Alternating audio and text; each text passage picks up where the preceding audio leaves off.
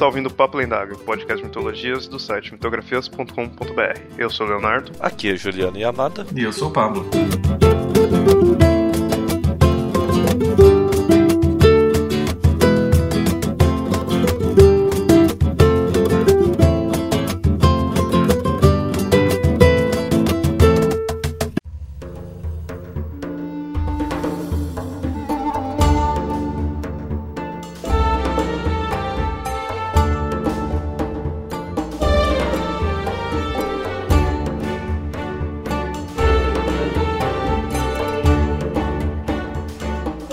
Ele não é tão poderoso quanto Zeus, nem temível quanto Ares, mas mesmo com uma aparência franzina, ele é um dos deuses mais importantes de seu panteão, tão importante que transcendeu sua própria mitologia e seu tempo. Esse é Hermes, o deus de inúmeros atributos.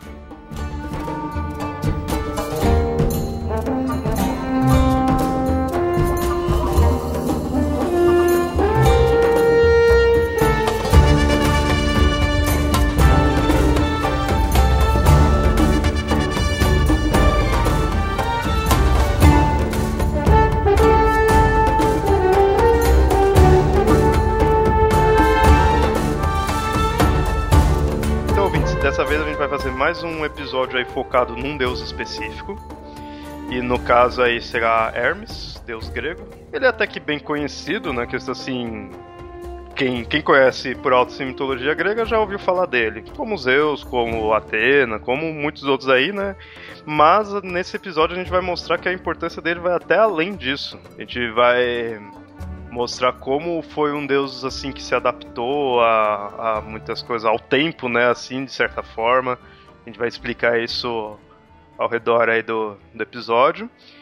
E também mostrar que talvez um dos motivos disso seja o fato dele ser um deus que ele tem muitos atributos, muitos nomes, né, assim, designa, né, características dele, assim, tudo. Tem algumas lendas aí que a gente vai estar contando.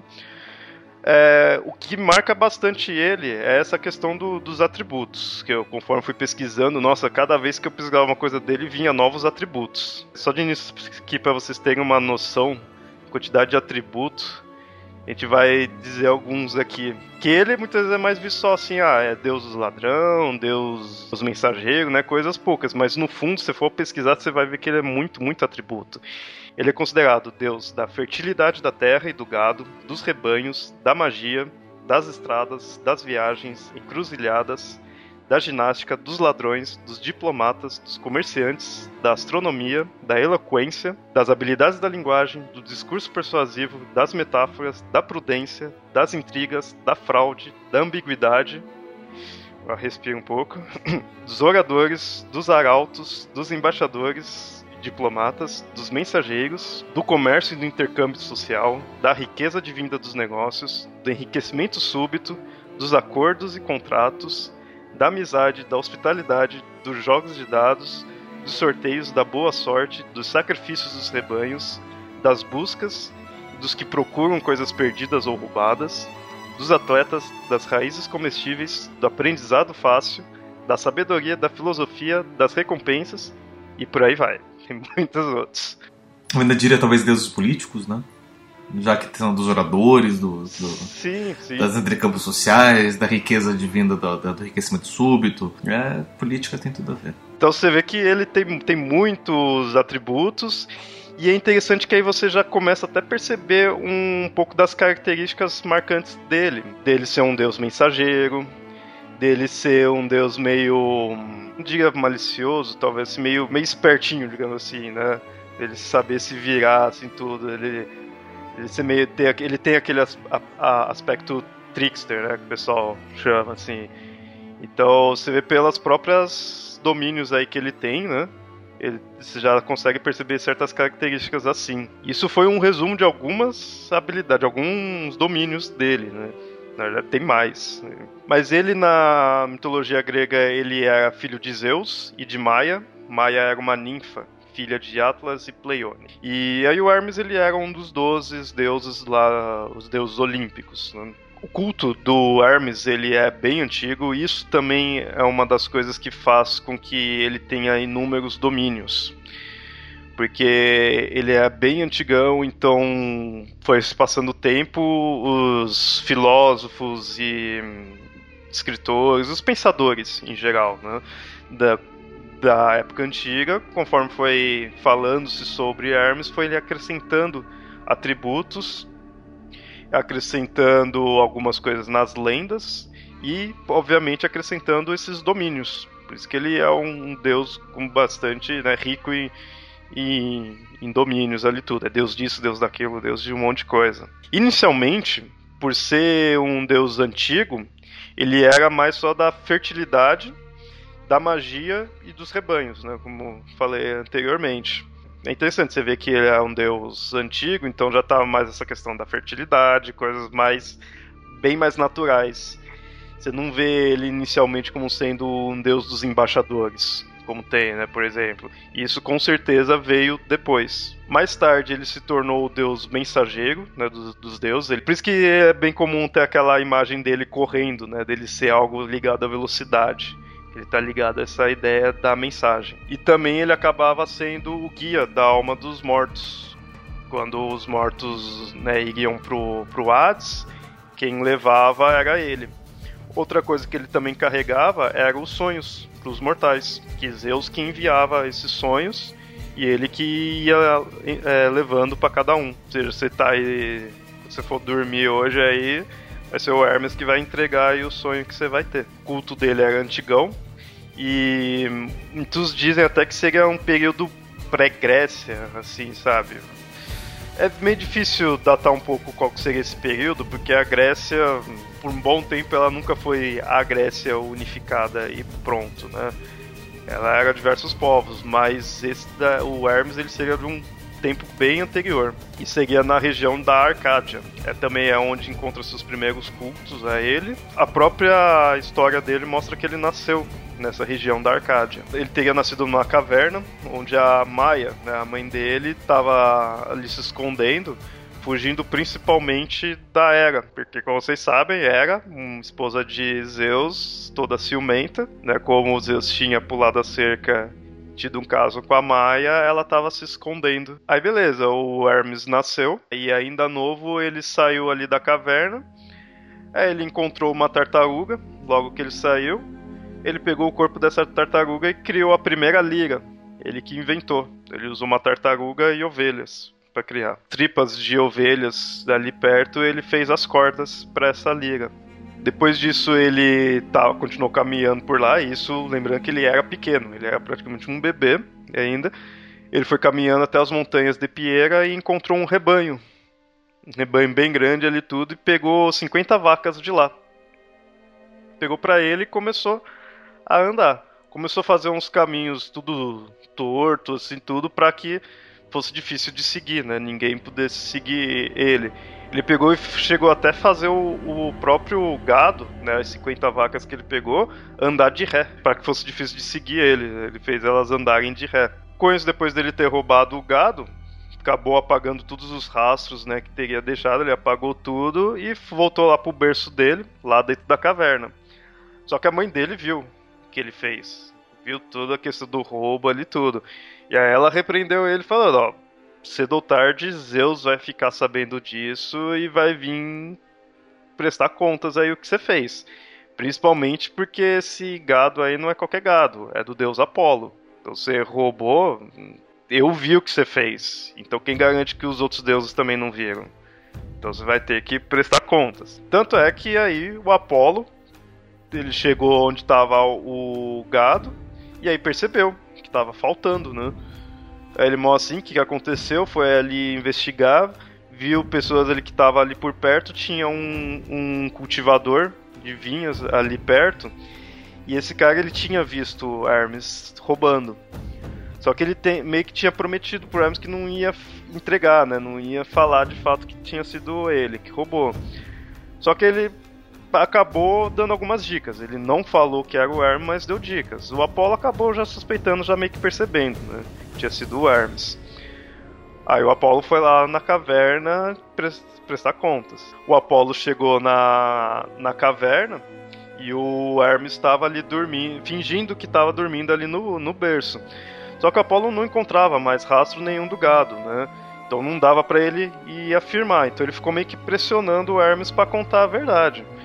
O Hermes estava sempre negando. Ele falava: Meu, eu sou novo, eu sou um bebê, eu fico dormindo, chorando, comendo e cagando. Você acha que eu vou conseguir roubar um? Cara, não tem como. Ele negando, negando mesmo. O Apolo ainda não estava convencido disso, ainda estava achando que de fato tinha sido Hermes, pegou e levou o moleque até Zeus. Aí de fato ia resolver essa questão aí do roubo. Zeus também pressionando ali, o Hermes sempre negando.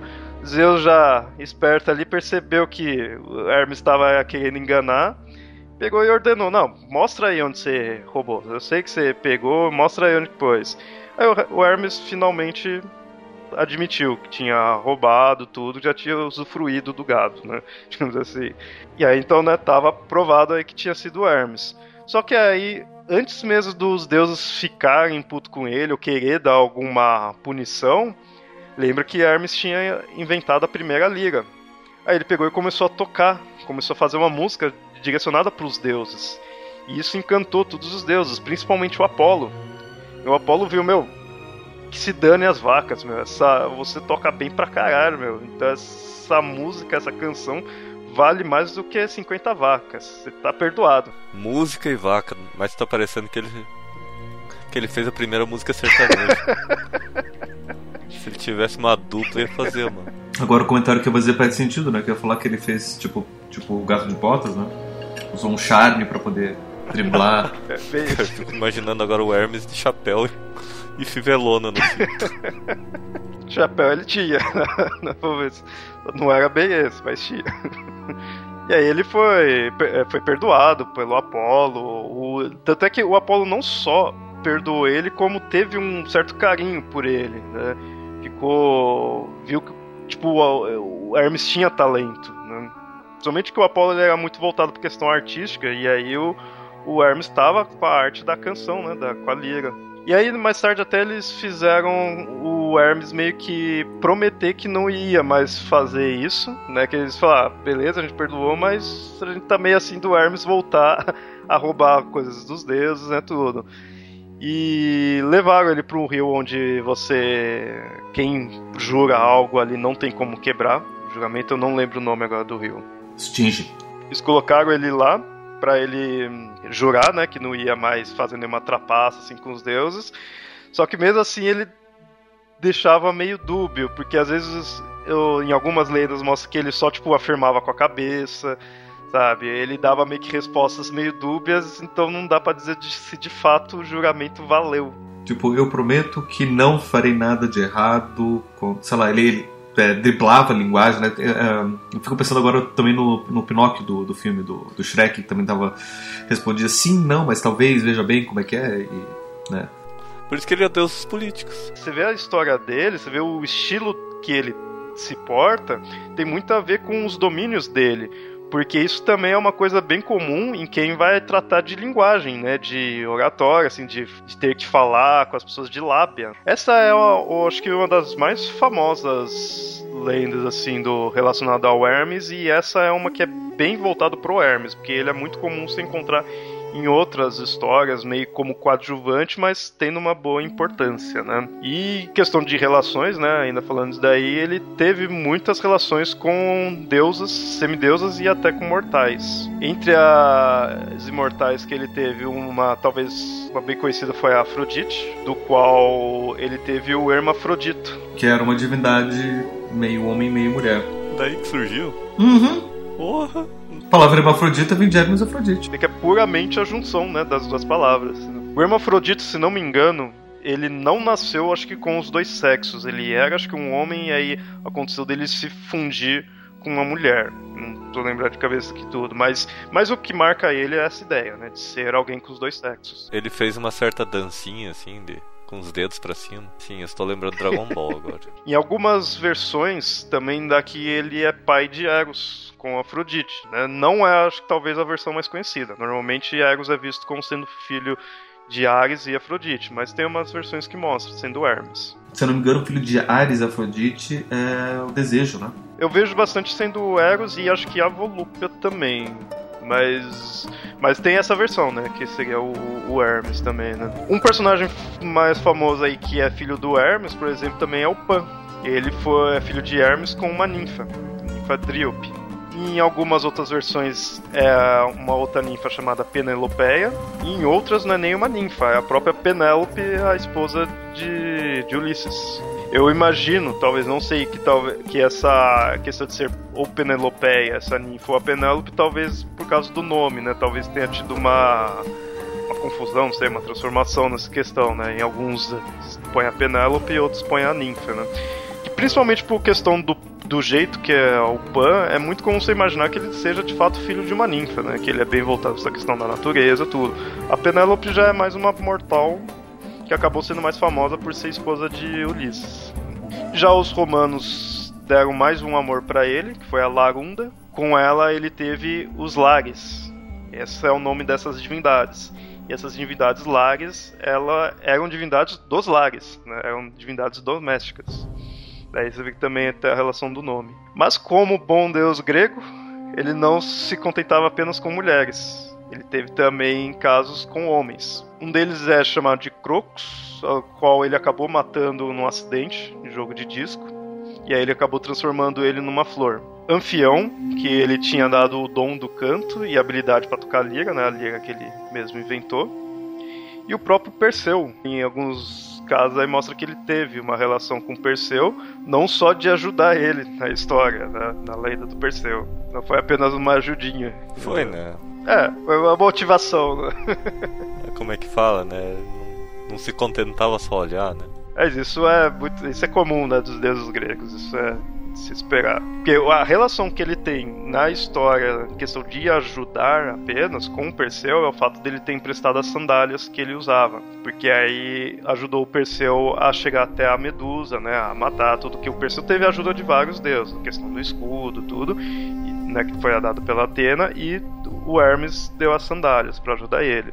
O Hermes, como outros deuses, era comum de ter se relacionar com os mortais, não só relação sexual, mas de ajudar também. E o Hermes ele foi também bem famoso nisso daí. Na Guerra de Troia ele participou.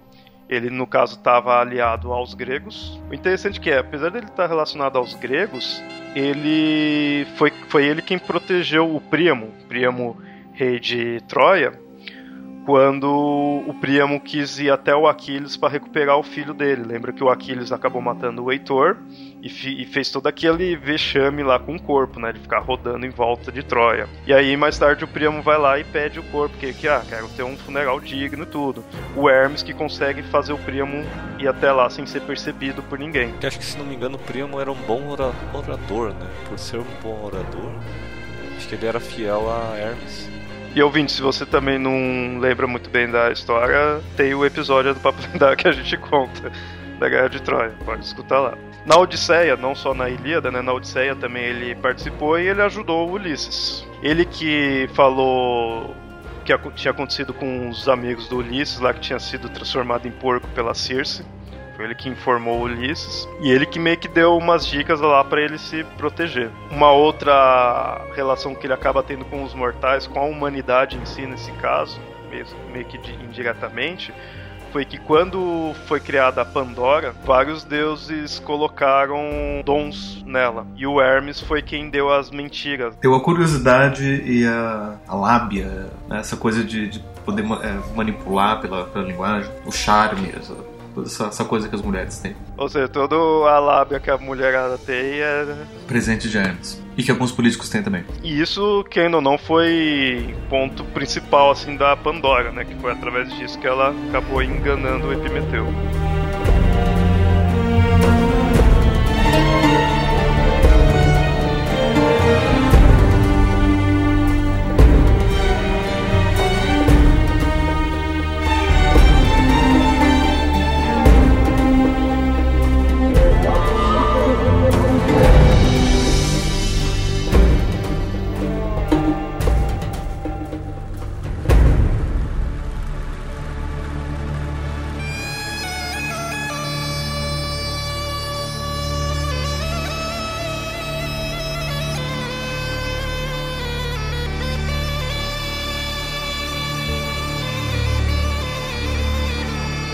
Tinha dito aí que o Hermes tinha um culto antigo, ele por si só era um deus antigo, e aí isso dá até uma certa hum, dúvida quanto à origem do nome dele.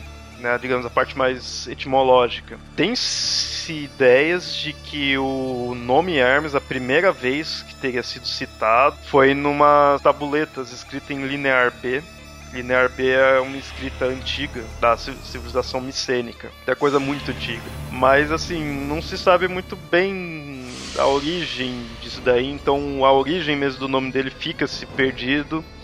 Né, tem muita dúvida. O que o pessoal percebe muito é que ele talvez não tenha uma origem grega. Talvez o Hermes, por ser algo bem antigo, ele saia até da parte puramente grega, né? E aí tem as teorias, né, do, do que viria o nome dele. Alguns dizem que vem de Hermeneus, que aí significa intérprete. Platão e o Sócrates, eles defendiam que o nome do Hermes ele estava ligado ao conceito de discurso, né, de, de mensagem em si, né, de transmitir a mensagem. E com isso estava ligado ao poder da fala, que era chamado de Eigen, e aí essa palavra teria se modificado até chegar a Hermes. Uma outra versão é que o nome dele teria, seria derivado de Herma, que era um altar. Na verdade, a ideia da, das, das ermas são, como é que eu vou dizer, não é bem um altar, é um como se fosse um marco de estrada que lembrava determinada pessoa, né? Então um, você podia ir lá e marcar, vou deixar uma erma, vou fazer um marco aqui com a cabeça de uma pessoa para indicar alguma coisa. Era esse que é tipo só um meio que uma pilastra. Isso, assim, com uma cabeça. E aí tinha a cabeça, uhum. né? Eu tava vendo esses das armas, é esse mesmo, é uma pilastra e aí tem meio que só a cabeça, algumas era a pilastra, a cabeça e o falo do deus. E daí a ideia é que a erma veio antes. A erma já era uma coisa utilizada e aí a ideia do deus Hermes, de ser deus dos viajantes, das, das mensagens, tudo. Ela não se prendia ao Hermes, né? Ela se encontrava, acho que, armas de, de outros deuses também, né? Então, teoricamente, nesse ponto, Hermes teria vindo meio que depois, né? Nesse conceito, o nome dele teria surgido daí segundo essa ideia. É interessante que falando ainda de nome, porque é mais popularmente conhecido como Hermes, mas ele tem outros adjetivos, né? Acaba se tornando. Não poderia dizer, acho que talvez apelido. São títulos que o Hermes recebe. Da mesma forma que ele tinha muitos domínios, ele acabava também tendo muitos títulos. É interessante que os domínios são palavras que a gente utiliza. Agora, desse daí já são palavras mais que é da língua dos gregos mesmo, então já é diferente, que é o, por exemplo, acaquésios, que é, significa o que não pode ser ferido, agetor, que vem de líder, Agoraios, que é presidente das assembleias, Argerpontes, que é o matador de Argos, Cataibates, condutor das almas para o submundo, Quitesios, protetor das propriedades, Propilaios, protetor das entradas, Triquefalos, o Triquefalos, né, guardião das encruzilhadas, Enagônios, regente dos jogos ginásticos, Hermeneutes, intérprete e tradutor, aí você vê já um nome semelhante a Hermes e tá ligado com a questão de tradução, de mensagem também, né? Na verdade, essa é uma outra coisa, porque a palavra interpretação, em grego é hermeneuta, né? e hermenêutica é como a gente entende a interpretação. A essência da interpretação, por exemplo, seria a hermenêutica que é uma palavra já utilizada comumente em grego. Então, uma das outras ideias é que a palavra hermenes, que seria ou hermeneutas, é, faria referência então ao Hermes posteriormente. Né? A interpretação veio antes, a ideia de interpretação veio antes, e daí isso gerou a ideia da divindade Hermes também. É uma outra ideia. Eu fico pensando se o nome hermético também não seria dele. A ideia do hermético, na verdade, vem de, de uma outra experiência do Hermes, é que o Hermes ele acabou, isso daí a gente vai falar mais na frente, vou, vou, vou poder passar por cima para ser explicado, que ele na Idade Média ele era conhecido como Hermes Trismegisto e ele era meio que o patrono da alquimia. E muito do que acontecia é, na alquimia era em vasos fechados, então o alquimista não sabia de fato o que, tá, o que acontecia dentro desse vaso. Então esse vaso tinha que estar completamente fechado e dizia-se que Hermes iria fechar ou ia ser é, fechado conforme Hermes pedia que fosse fechado, né?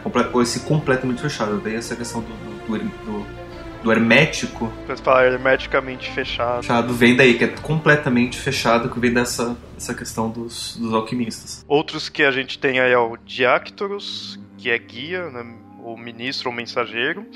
E um que, olha, esse o próximo é interessante: Angelos, que aí significa mensageiro divino. E aí você já vê o, a palavra relacionada com anjo, né? Porque anjo significa isso, mensageiro. Isso até é interessante, mais pra frente a gente vai citar aí algumas características que o Hermes recebeu também. Tem a ver com isso.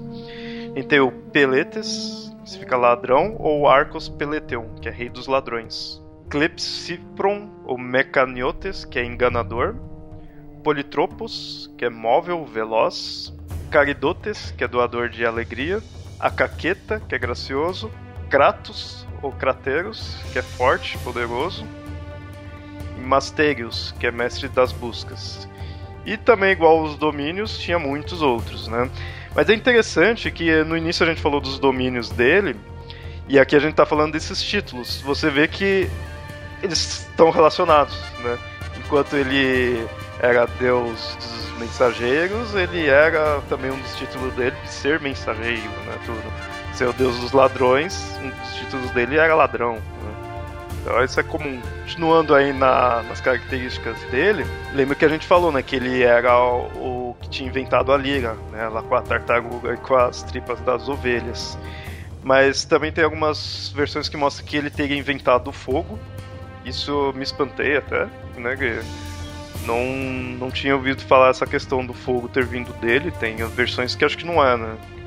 Tá relacionada já com. talvez com Efeso, coisa assim. Mas nesse caso eles entregam ele como sendo o inventor. Na verdade, a ideia é que Hefesto usa o fogo para fazer as coisas dele. Na verdade, é, inicialmente ele não usaria necessariamente o fogo, ele usaria o calor da, da, das fornalhas e, da, e dos próprios vulcões para fazer isso, da lava. A ideia do fogo é do controle do fogo, né? De como que eu consigo, que eu consigo controlar. E aí, supostamente, seria esse mesmo fogo que depois Prometeu leva para os humanos. Outras invenções dele foi a Syrinx, que seria um tipo de flauta. Aquela que os sátiros ficam tocando.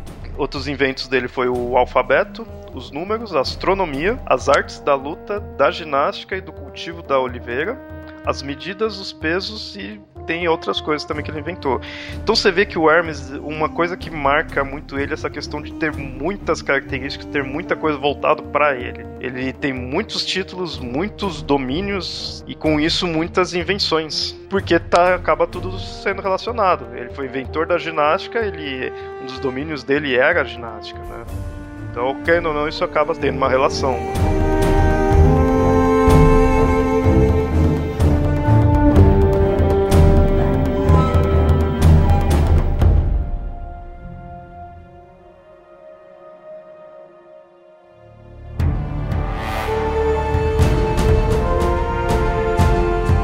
Interessante essa questão da ginástica, que eu citei que isso tem, é muito importante quando a gente vai falar dos cultos dele. Um culto bem antigo que ele tinha, talvez o culto, o culto mais antigo, né, é o da Arcádia, como eu citei anteriormente, né, que é a, o nascimento dele é naquele local, então o culto dele também é de lá. Mas outros cultos relacionados a ele, por exemplo, era essa, é, o fato dele ser patrono da ginástica e da luta. Então nos ginásios tinha estátuas dele, né? Ele era adorado ali e tinha com isso um, um festival que era a Ermaia, que aí tinha sacrifícios a Hermes e tinha jogos atléticos. Essas ermaias, elas tinham um certo aspecto de iniciação, que ela era restrita aos jovens, jovens homens, né? Mulheres não participavam da vida pública grega. E os vencedores dos jogos das ermaias, eles acabavam retornando para as cidades, já sendo considerados heróis e também adultos. Então é bem um da iniciação à vida adulta, né? Você chegava lá como um jovem, vencia, voltava como um adulto. Só que assim, essas ermaias, como gente mostrou, né, era restrito aos jovens e homens. E aí era comum de muitos homens já adultos irem lá procurando jovens, como amantes. Eles começaram meio que a proibir mesmo, né? A falar não deixar mesmo os adultos irem. Isso é interessante você ver como era a concepção ali, a visão da Grécia naquela época. Essa proibição não foi por ser algo homossexual que estava tendo, né? Os homens estão indo lá e tá tendo atos homossexuais com os jovens. Não é pelo fato de ser homossexual, é pelo fato de que com essa relação era algo profano. É algo puramente dos humanos. Só que esse era um festival sagrado, então não podia ter esse contato profano.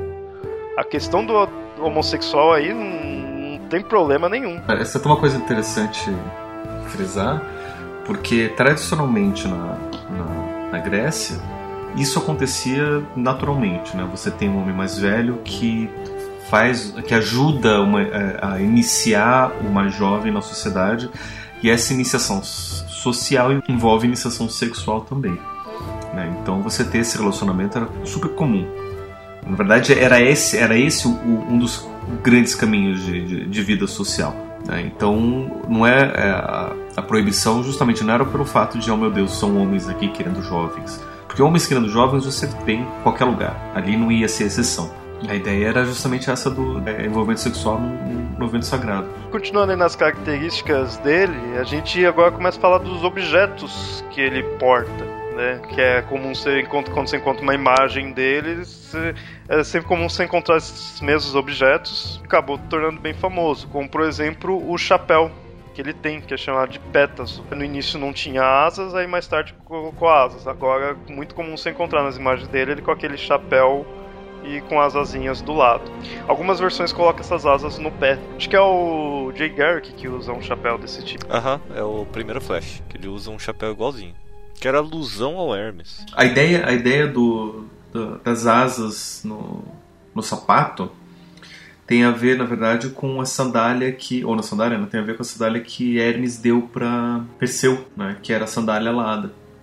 Então essa ideia das asas estarem no pé ou na cabeça fica meio confusa. Às vezes coloco nos dois, às vezes só coloco em um, às vezes só coloco em outro. Porque as sandálias, ele, ela dava um aspecto mais assim de. Não só de velocidade, mas de conseguir eh, andar de repente sem deixar rastro, coisa assim. Por, por isso que ele também entregou pro Perseu. Né? Um outro objeto bem famoso, e sinceramente eu acho que deve ser um dos objetos mais famosos da vindo da mitologia grega, é o bastão que ele tinha, que ele ganhou do Apolo, e que mais tarde ele teria se tornado o Caduceu. No início, é, né, os mais antigos, as versões mais antigas, ele era só um bastão e ele estava em volta de um formato lembraria um 8. O Caduceu, ele, como vocês sabem, ele tem a questão de ter aquelas serpentes em volta do bastão. Isso se deu porque uma vez o Hermes viu duas serpentes enroladas ali lutando, né, brigando, e aí ele colocou o bastão entre elas, né, separando elas,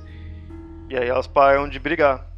E aí ficaram né, no, no caduceu. E isso dá um aspecto do caduceu que ele tem de simbolizar a paz. Depois ele acaba trabalhando essa imagem da, da, da serpente para trabalhar também a saúde, né? Porque a serpente, de certa forma, ela, ela, ela tem esse, essa significação de vida e de morte, né? Porque com o mesmo veneno da serpente você pode matar ou você pode curar. Então, por ter serpentes ali no caduceu, ele acaba trazendo essa ideia também relacionada à, à saúde e à doença. É, você encontra também o caduceu com outros deuses. E tem um que até sempre tem essa diferenciação, que é o bastão do Asclépio. E ele, o Asclépio, já é o patrono da medicina. E aí, no caso, é um caduceu com uma só serpente. Se você pega o símbolo da medicina, é isso, né? E das ciências da saúde em geral. É um bastão com uma serpente, daí tem as suas variáveis, né? Daí, daí se enfermagem tem uma variação, tem uma coisa ali. Mas se você pega o símbolo da contabilidade, é o caduceu de Hermes, né? Que são as duas serpentes em volta do, de um bastão. O que eu fico pensando, se de repente esse caduceu, ele tudo bem, tem a lenda que o Hermes pôs ali, e aí as cobras ficaram, tudo, mas eu acho que o Caduceu ele foi meio que fundido com o Hermes, porque tem também esse do Asclépio, que é meio diferente, né? Não é o mesmo Caduceu, mas tem uma semelhança. E você encontra outros deuses, você encontra até na, na mitologia babilônica representações do Caduceu. Então tudo bem, o Hermes é um deus antigo, tudo assim, mas eu fico pensando se o Caduceu em si não se fundiu com o Hermes, ele não é uma coisa mais independente originalmente. Na verdade, a ideia da, da, da, da serpente no bastão é bem antiga. Se encontra até referência na Bíblia sobre isso, né, na, na, nos mitos hebraicos. Né, se eu não me engano, é, quando Moisés estava naqueles 40 anos perdido no deserto, né, ou seja, o GPS estava completamente estourado, teve um momento que o povo ficou doente. E Deus falou: olha, então você vai construir uma serpente de bronze, você vai colocar no alto de uma cruz, e quem olhar para essa serpente vai ser curado. Né, então ali você também já tem essa, essa referência. E, e, e uma coisa interessante também. Hermes, por ele ser meio dúbio, meio trapaceiro, ele sempre foi considerado também o deus das dualidades. O Caduceu, por ter uma serpente, o veneno da serpente ser usado tanto para curar quanto para matar, também tem essa ideia de dualidade e a ideia de você ter duas serpentes também faz a referência direta a Hermes com essa questão da, da, das dualidades. Todas essas referências ao, à imagem do próprio Caduceu acabam levando de volta pro Hermes. Então é quase que inevitável você pensar no Caduceu relacionado a Hermes. Agora essa questão dele estar tá ligado com as ciências contábeis, aí eu já acho que talvez o Caduceu tenha pego do Hermes, né? Porque o Caduceu por si só eu não consigo enxergar algo ligado. Das ciências contábeis, o pessoal falou: o que, que é ciências contábeis? É você trabalhar com números, números de mercado, principalmente né? Ou seja, eu vou lá no mercado, tipo na feirinha, e eu vou fazer o meu mercado, fazer as contas. E aí o deus que está relacionado a isso é Hermes, e como é que a gente pode pegar essa referência a Hermes é o Caduceu, né? Com o um chapeuzinho ali. Né? Então a referência a ciências contábeis foi direto para a referência a Hermes, e daí pegou o Caduceu o chapéu, que é o que você vê na hora e vê Hermes. Outros itens que ele tem né, de vestimento também aí, a sandália, como a gente falou. Ele tinha também uma bolsa que ele usava e às vezes também é visto como um manto, que isso dava invisibilidade.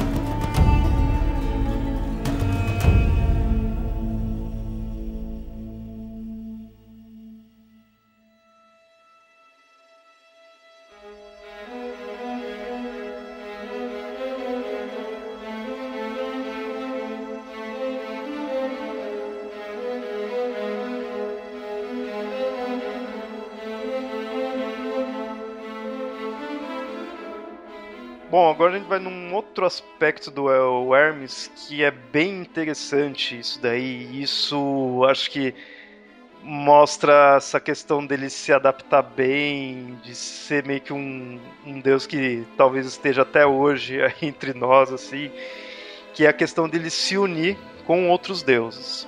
Isso, como a gente sempre mostrou aqui no Papo Lendário, é muito comum, né, de culturas pegarem seus deuses e fundirem, né, fazerem associações, mas o Hermes se destaca bastante nesse quesito. O mais óbvio, né, o mais prático assim tudo é o Mercúrio.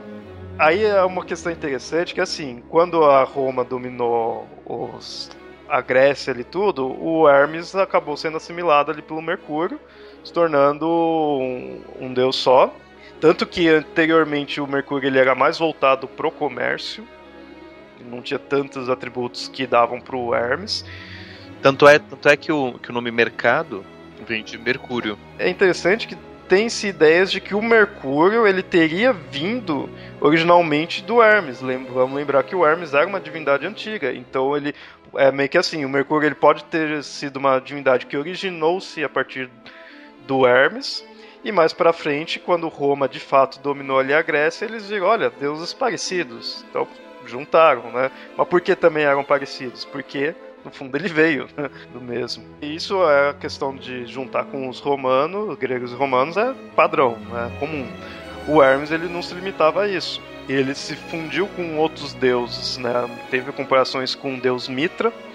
E aí o Hermes chegou a ganhar até algumas características mais de deuses solares. Há muitos deuses celtas, e muitos mesmo ter Sissônio, Avernorix, são os deuses até meio desconhecidos por ser celtas, né? Não, não é tão populares assim, mas teve muitos deuses celtas. O Anubis, dos egípcios, que aí ele se tornou o Hermanubis. E é interessante que aí ele junta com Anubis, vira o Hermanubis. O Hermanubis junta-se com o deus Hélios, né, o deus Sol Hélios, e já dos gregos, e aí se torna o Hélios Hermanubis. Isso deve acontecer durante o domínio grego lá do Egito né, então, da, da, se não me engano, da dinastia dos Ptolomeus. Né, essa, toda essa, essa, essa confusão dos deuses egípcios dos, dos, deuses gregos, né, os gregos estão trazendo a cultura, os egípcios não querem largar deles, aí você tem todas essas misturas. Né, tipo, você vê um templo ali com Deus, ah, então esse daqui vai ser agora o templo de Hermes, só vamos colocar o chapeuzinho na cabeça lá do Anubis e vai ser a mesma coisa. Agora, uma outra fusão que tem uma outra comparação, essa acho que não seria tanto uma fusão, talvez, não sei. É uma comparação que é com o Arcanjo Miguel, Isso realmente eu não, não conhecia, foi quando eu fui pesquisando aqui. E por isso que eu falei para vocês prestar atenção naquele título que o Hermes tinha de mensageiro, que era Ângelo. Então aí já tem essa relação com o conceito de anjo de ser mensageiro. É que a palavra grega anjo é um mensageiro, né? O ângelos do, do, ângelos do, do, do Hermes é, é, o fato dele ser mensageiro dos deuses. Se os deuses precisavam passar alguma mensagem, eles pediam pro Hermes levar essa mensagem né, para quem quer que fosse. Só que o interessante é que, e lembra que Roma foi dominando ali a Europa, então na região onde tinha-se os deuses celtas, como os deuses celtas se uniram com Hermes e o, no caso de Roma seria com Mercúrio, né? Então muitos desses locais onde adorava-se os tais deuses celtas começou a se tornar templos do Mercúrio. E aí, mais para frente, eles começaram a construir capelas nesses locais voltadas para Miguel. Então eles pegaram os templos que era do Mercúrio, que anteriormente tinha sido de deuses celtas, e transformaram para o Miguel. E algumas tradições medievais mostram o Miguel ele sendo condutor dos mortos para a luz eterna, é que eles chamam. Essa, essa, essa ideia específica tem a ver do fato do Miguel carregar a espada de fogo, então você ele pode usar essa espada de fogo para abrir o caminho nas trevas e blá blá blá. E daí acaba associando, né, por por você ter essa associação do Miguel com o Psicopompo, o Psicopompo é o, o guia dos, das almas, e na mitologia grega, quem é o Psicopompo é o Hermes, né? Às vezes você consegue fazer essa associação também. Mas é mais. Mas aí eu, eu acho que é mais por ele ser psicopompo mesmo do que. É mais uma associação do que uma. Da função. Mesmo, né? É, mais uma associação pela função do, do, do da, da, da, imagem do que pela. do que de fato aconteceu isso. Porque se for pensar bem, é uma função tanto quanto básica, assim, básica que eu digo assim, de você. plausível de você imaginar. Teria em inúmeras religiões, né? Assim, talvez. Alguém que vai guiar os mortos. E eh, voltando aqui para a dominação egípcia na Grécia, a gente tem talvez a união mais famosa, assim, e tal, mais importante, de certa forma, que foi a do Hermes com o deus Tote. E daí surge o Hermes Trimegisto. É Trismegisto, porque é três vezes magnífico. De majestade, tris, então é Trismegisto. E é, engraçado, a primeira vez que eu vi o Trismegisto, eu pensei, não, escrevendo errado, deve ser Trimegisto, deve ser Trimesa, alguma coisa, né? Mas é Trismegisto mesmo.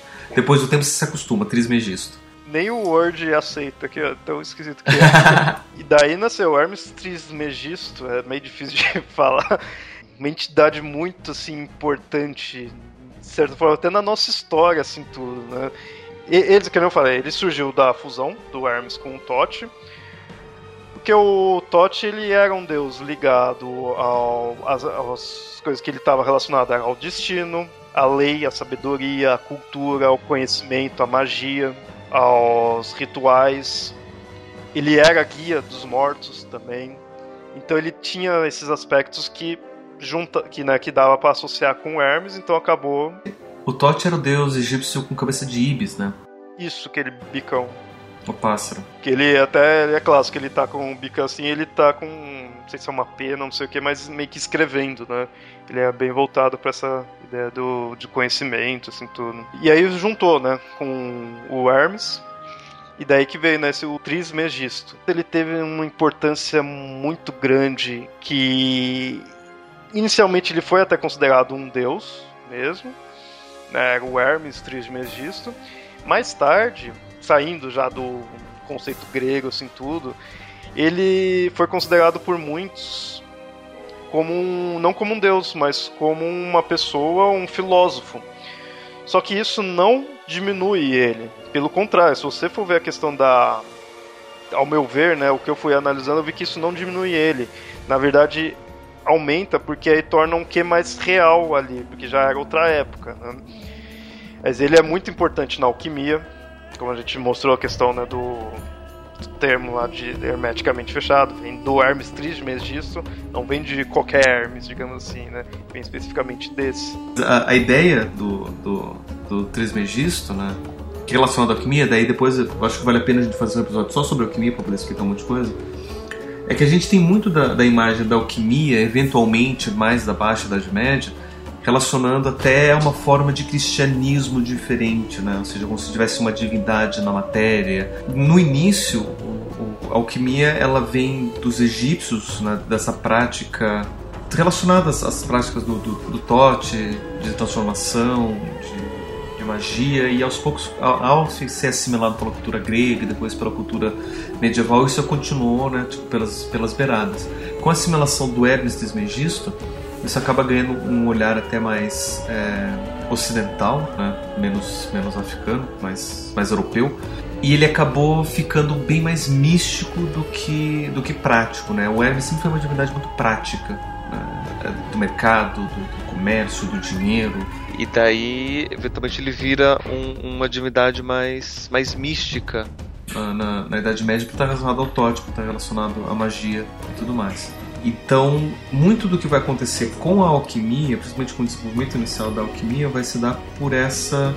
É, como se fosse quase um culto a, ao Hermes Trismegisto.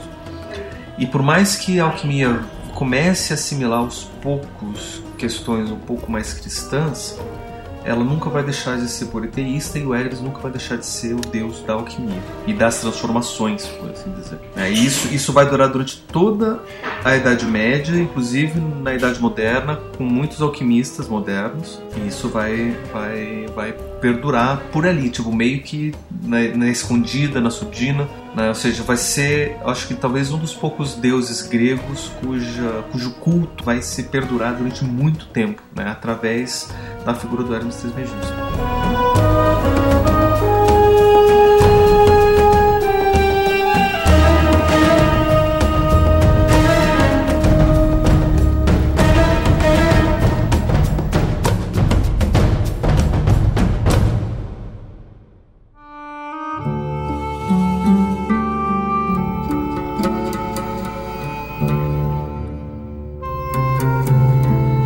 Sério, você olha pro Hermes, assim, não, não desmerecendo ele, mas ele, normalmente ele nem tem barba, assim, tudo que é comum, né, de deuses poderosos gregos, assim, tudo. Ele é ma magro, e, meu, o, o culto dele se ampliou tanto, durou tanto, sabe? É um deus que você não, não daria nada, assim, mas o cara continuou, assim, tudo. E você percebe que, em parte, essa questão dessa hum, amplitude dos domínios dele, das características dele, porque com isso foi se fundindo com outros deuses, né, até chegar ao ponto né, de ter o Trismegisto, tudo. Então, se for ver, ele é um deus bem poderoso, bem poderoso na própria questão da crença nele, da importância que ele tem para as pessoas ao longo do tempo. Que nem falou, ele chegou meio que de a certo ponto a sair do panteão dele o próprio Trismegisto você não vê necessariamente como algo grego. Ele tem a origem grega, óbvio, porque é o Hermes. E egípcia. É, e egípcia, né? Tanto é que antigamente eu, eu sabia que ele juntava o Hermes com o Tote. Mas aí eu via o tri, Trismegisto, eu não sabia que era três vezes grande, antigamente, né? Bem antes. Eu achava que é o quê? Já que é união, deve ser união de três. Tava três, eu tentava procurar, meu, quem que é o terceiro deus aí, sabe? Mas de certa forma teve um terceiro, a ideia do, de três, antes do Trismegisto. Que daí é uma história bacana pra gente ver dentro da evolução da mitologia grega. Acho que dá pra contar bem rapidinho, né? Se a gente pega os relatos né, dos deuses, a gente vai ver que inicialmente você tinha os titãs e depois os olimpianos destronaram os titãs Daí os olimpianos se organizaram numa trindade, né, que é Zeus, Poseidon e Hades, cada um cuidando de uma esfera do mundo, né? Zeus cuidando do céu, do Hades do, do submundo e Poseidon do mar. Os filhos de Zeus meio que se reuniram também. Daí você tem três filhos de Zeus que são olimpianos que acabam assumindo uma, uma como se fosse uma nova trindade. Só que essa trindade é um pouco mais humana. A trindade original olimpiana é bem, é bem do mundo natural.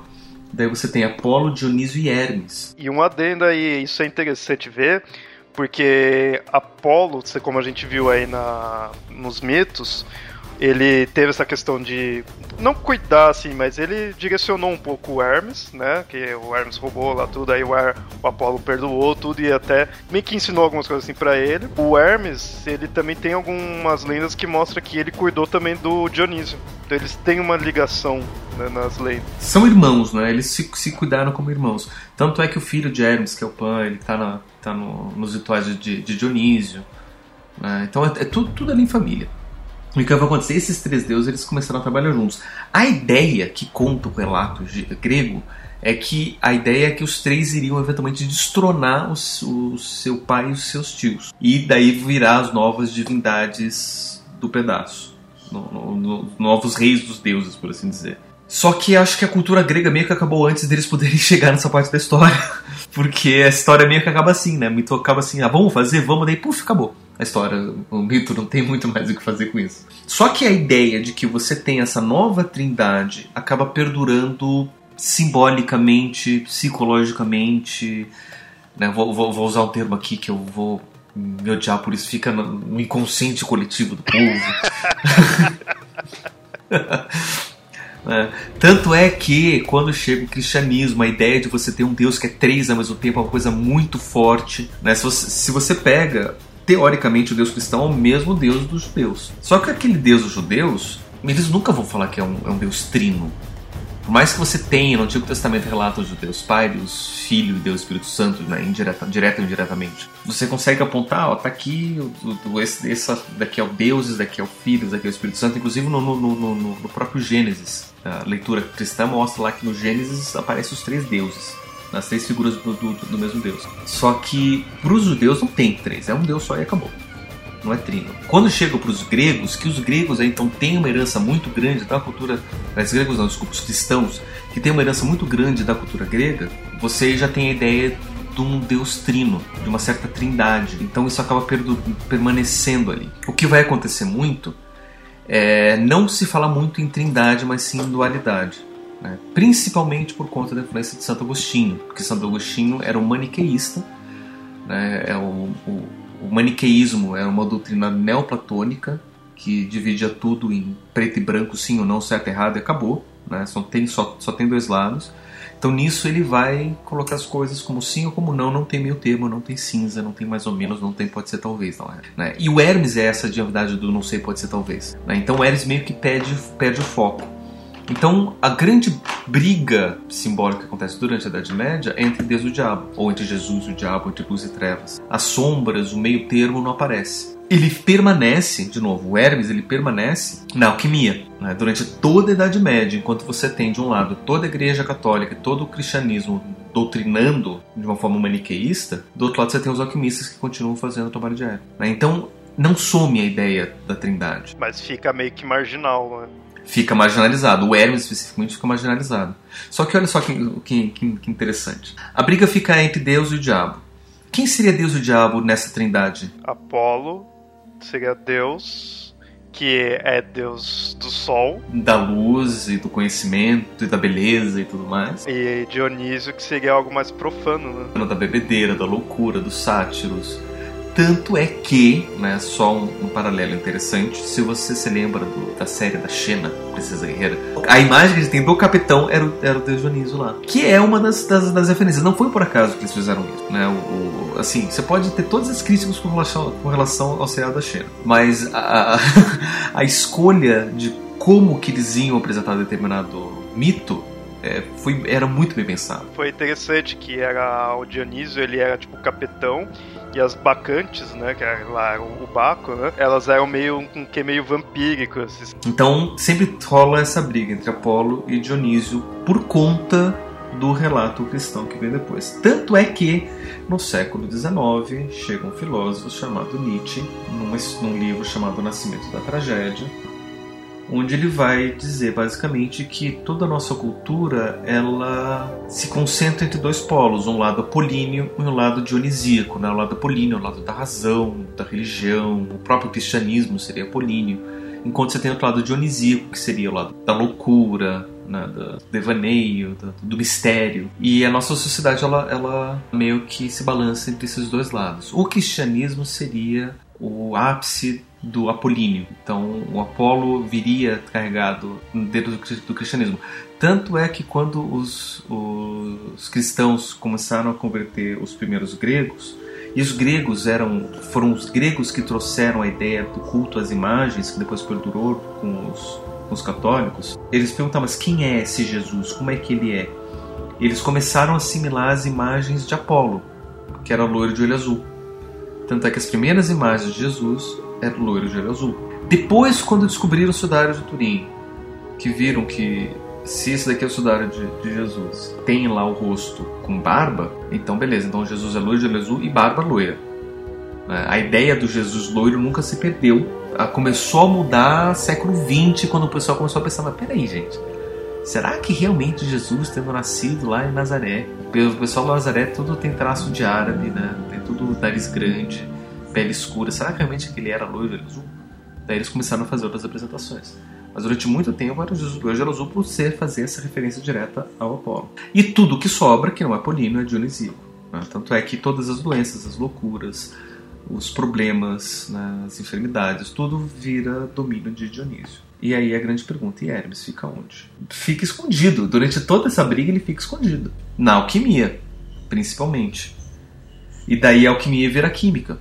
Né? E o método de conhecimento vira ciência. Né? E aos poucos essa, essa ideia de, do Hermes começa a voltar. Principalmente porque a briga entre Apolo e Dionísio começa a perder força. Se a gente vê que o grande representante de Apolo é o cristianismo e o grande representante de Dionísio sei lá, vamos dizer que a loucura. Acho que do Dionísio ele representa mais na questão da natureza humana. É, é, ele, ele entra mais nesse lado da natureza humana. Por isso que eu, que eu disse, né, que, é, que é, tem mais a ver com a loucura. Que não é só qualquer natureza. É uma coisa bem primitiva, assim, bem sem controle, instintiva, né? Algo mais assim. É, sexualidade e tudo mais. Tendo é, essa, essa posição, aos poucos a tendência é que a briga entre cultura e natureza, por assim dizer, perca um pouco a força em nome de um crescimento mais do conhecimento e da razão, da ciência e, e, e, e dessas questões. E aí o que acontece? Quando a gente chega no final do século XIX, até o século XIX eu consigo pontuar bem para você, bem claro isso, até comecinho do século XX. Né? Que aí a gente tem ali na alquimia, no, no misticismo, de todo esse lado mais oculto, Hermes está lá, a gente tem no lado mais natural da loucura, da sexualidade, dos prazeres, está lá Dionísio, tanto é que chega a psicanálise do Freud para falar dos prazeres da sexualidade. Você vê essa, essa imagem do, do, Dionísio aparecendo ali. Dentro do cristianismo, das leis, da organização social, você tem Apolo. Chega século XX, tudo começa a misturar. Uh, e século XXI fica uma grande bagunça. Hoje, século XXI, eu consigo dizer que desses três, quem está mais forte ou quem sobreviveu foi Hermes. E não vejo tanto Apolo, não vejo tanto Dionísio por aí, como se via antes.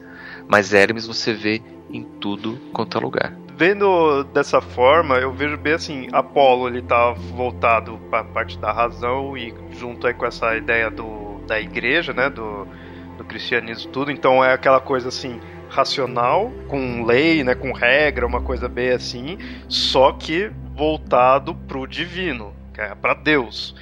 Dionísio, ele era essa coisa primitiva da natureza, essa coisa da instintiva, meio descontrolada.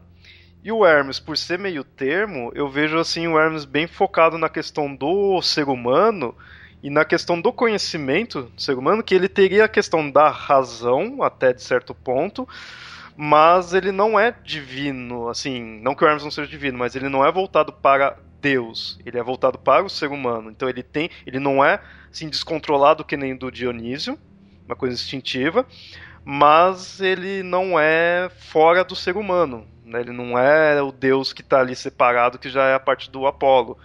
E aí você vê, ele acaba sendo de fato um meio termo, porque ele está ligado ao ser humano, mas mesmo assim ele está ligado ao controle, a questão que é o conhecimento do ser humano, a ciência, a própria alquimia, se for ver, é essa ideia, é o ser humano tendo controle ali, né? Que o ser humano está querendo mexer nos elementos e tudo, ele está querendo ter um controle, não é a coisa descontrolada de Dionísio e não é a coisa totalmente divina do Apolo tem para a igreja, né? Também, também a gente pode pensar assim, mas uma coisa que para mim torna muito mais evidente que quem venceu tudo, toda essa briga foi Hermes, é a gente começar a pensar, não sei se, vocês se lembram daquele episódio que a gente falou dos deuses da modernidade, se a gente for pensar hoje em dia, né, quais são os grandes valores ou grandes ideias ou coisas sociais do século XXI que a gente coloca lá em cima, né, a gente hipervaloriza quase como se fossem deuses. O que, que seria, por exemplo? Dinheiro. Qual deus é relacionado ao dinheiro? É o Hermes que, tá, que é a questão é o mercado. O que mais? Ó, uma coisa forte que a gente tem, não sei se iria divinizar isso, mas é a própria ideia da comunicação, que a gente, né, se, se consegue comunicar com qualquer pessoa a qualquer momento agora. Sim, a gente tem a ideia da internet, dos meios de comunicação de massa, né, da televisão, do rádio, do jornal, né, do, do, livro, do impresso. Hermes é o deus da comunicação. Não só, mas é, eu tava, eu não cheguei a ler, mas um amigo meu leu e ele estava me contando que o James Hillman ele faz uma análise contemporânea da, de, de como que a alquimia ela funciona na sociedade e ele mostra que o que antes era aquele vaso hermeticamente fechado onde as transformações aconteciam e que era Hermes que estava lá manipulando tudo é o que está acontecendo com a televisão que a televisão é aquela caixa agora onde todas as transformações sociais acontecem e está sendo controlado por Hermes também. Então a alquimia contemporânea acontece pela mídia. As transformações sociais acontecem pela mídia. A gente fica sabendo das coisas e, e a gente promove mudanças através da mídia. Tanto é que a mídia é chamada, em muitos lugares, do quarto poder. Né? A gente tem os três poderes, o executivo, legislativo e judiciário, e a mídia é o quarto poder, que tem tanto poder quanto os outros. Por isso que o governo atual do Brasil, né, começando com, com o nosso ex-presidente Molusco, ele estava tentando o controle da mídia. Né? Não deu certo, a sociedade não deixou.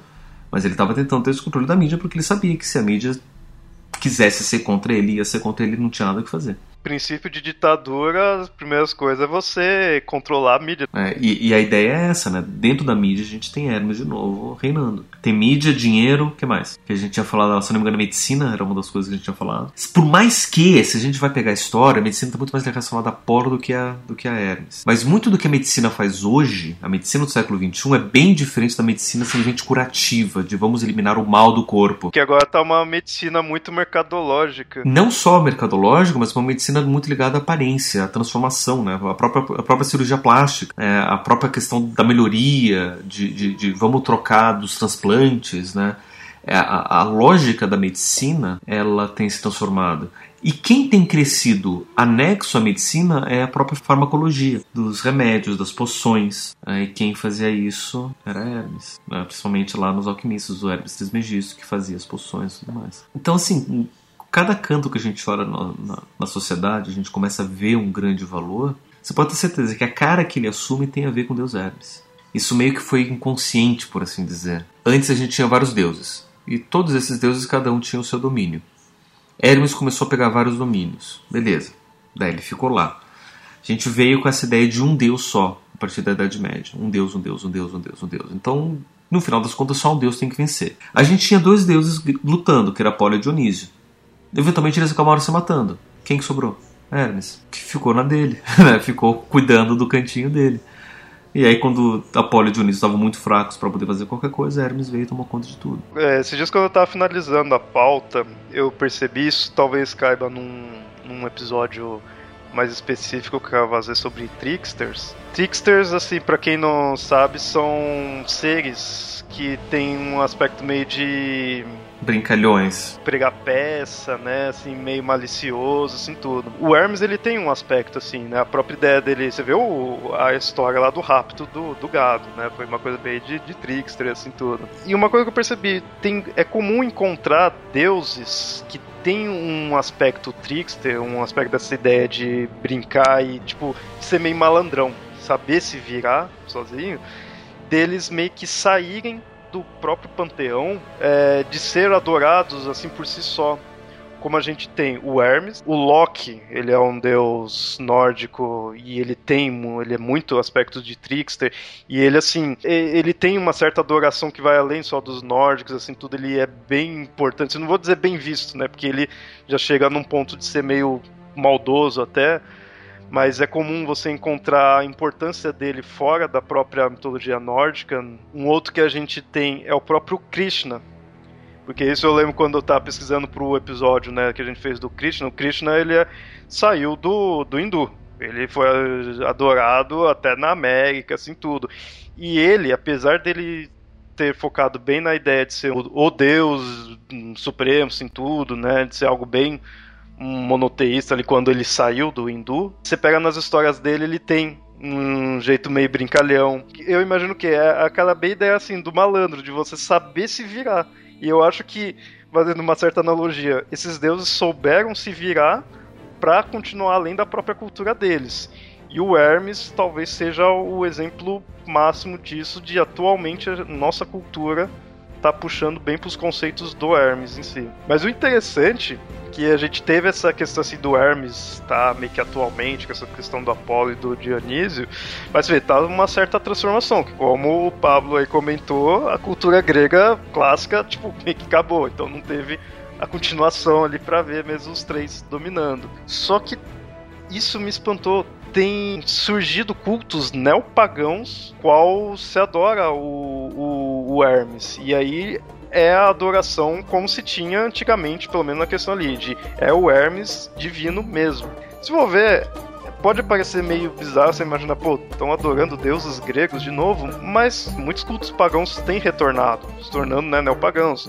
Wicca, que tem feito hum, Celta retornar, tem muitas coisas assim, tem suas mudanças, óbvio, não tem como ser igualzinho, mas é comum você ver cultos antigos estarem voltando até de certo ponto. E na Grécia atualmente até existe então grupos dedicados ao culto dos deuses antigos. Então você vê, retornou de forma cultural, como a gente explicou aí, e aí tá, tem retornado como religião mesmo. Ele, de certa forma, é o nosso Deus, né? Sim, o Deus da modernidade. Talvez dos, de todos os deuses o mais moderno seja Hermes, né? E que de certa forma, se a gente for ver a ideia de divindade de Deus é sempre muito ligado à coisa antiga. O Deus que vai conseguir se adaptar e se fazer presente vai ser justamente Hermes.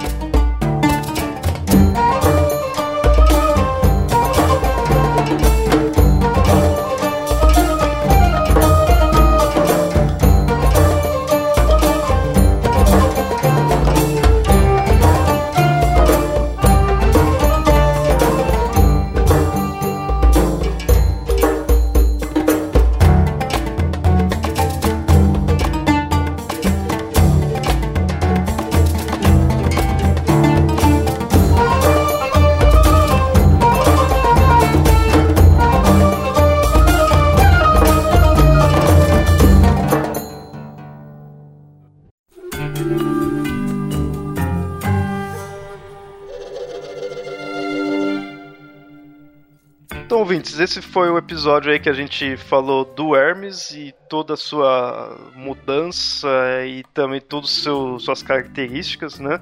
Talvez não todas, né? Porque vocês viram que ele tem muita coisa, muitos domínios em tudo, e quem diria um deus magrelão lá que ninguém daria nada. Ele basicamente virou de estagiário dos, dos deuses, ou faz tudo, pro deus moderno.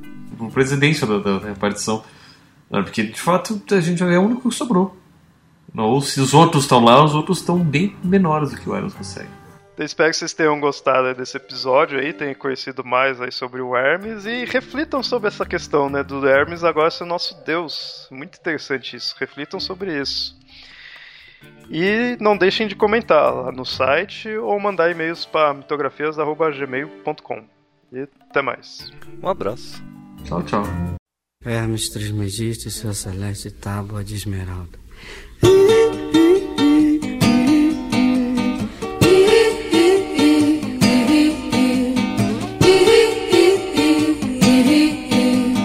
Hermes Trismegisto escreveu com uma ponta de diamante em uma lâmina de esmeralda o que está embaixo é como o que está no alto. O que está no alto é como o que está embaixo. E por essas coisas fazem-se os milagres de uma coisa só. E como todas essas coisas são me provém de um mediação do um. Assim, todas as coisas são nascidas desta única coisa por adaptação, por adaptação. O sol é seu pai, a lua é sua mãe. O vento trouxe em seu ventre a terra é sua nutriz e receptáculo.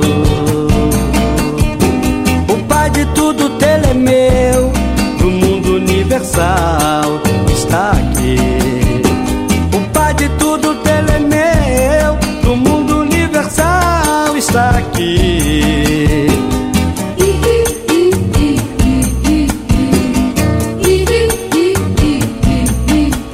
Sua força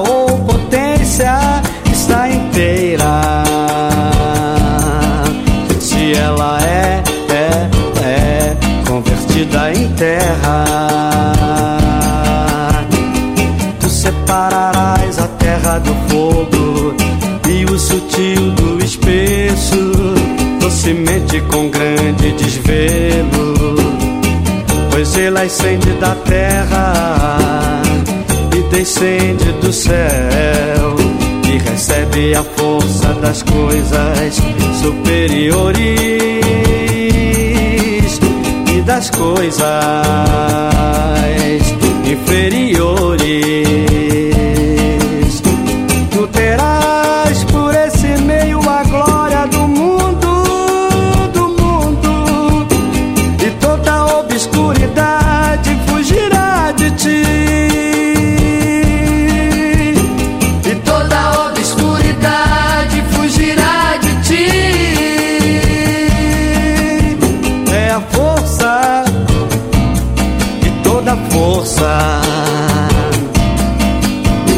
Pois ela vencerá qualquer coisa sutil e penetrará qualquer coisa sólida. Assim o mundo foi criado, disso sairão admiráveis adaptações, das quais aqui o meio é dado.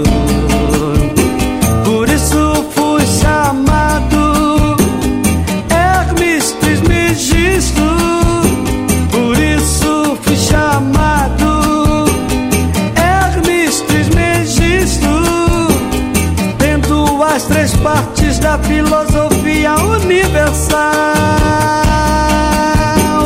Tendo as três partes da filosofia universal.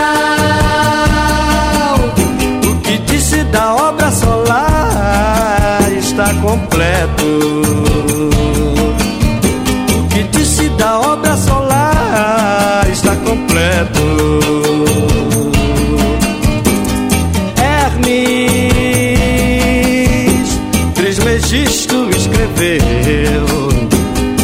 Ponta de diamante em uma lâmina de esmeralda.